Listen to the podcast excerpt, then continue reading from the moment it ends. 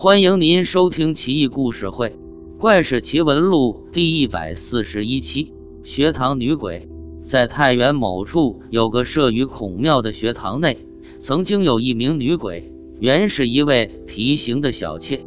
提刑很喜欢这个小妾，公务繁忙之余，还总是忘不了她，因此引起了大老婆的嫉恨。一天，趁提刑公干不在。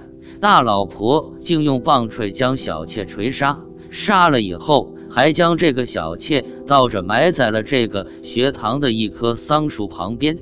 后来，这个女鬼经常到学堂去和学子们嬉戏，毫不介意自己是个鬼。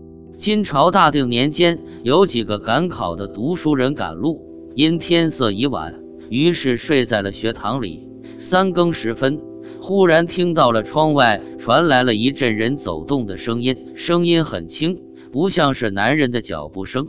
不一会儿，女鬼步入学堂，用手把睡着的人摸了个遍，边摸边说：“这个人可以考上，这个人考不上。”后又自言自语说：“各位，请不要害怕，你们睡你们的，不要管我。”这几个读书人的考试结果果然像女鬼说的那样。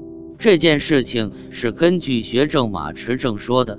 当时睡在那里的是赵文清、段国华、郭吉之等人。现在看来，这个女鬼着实有趣，还有未卜先知的本事呢。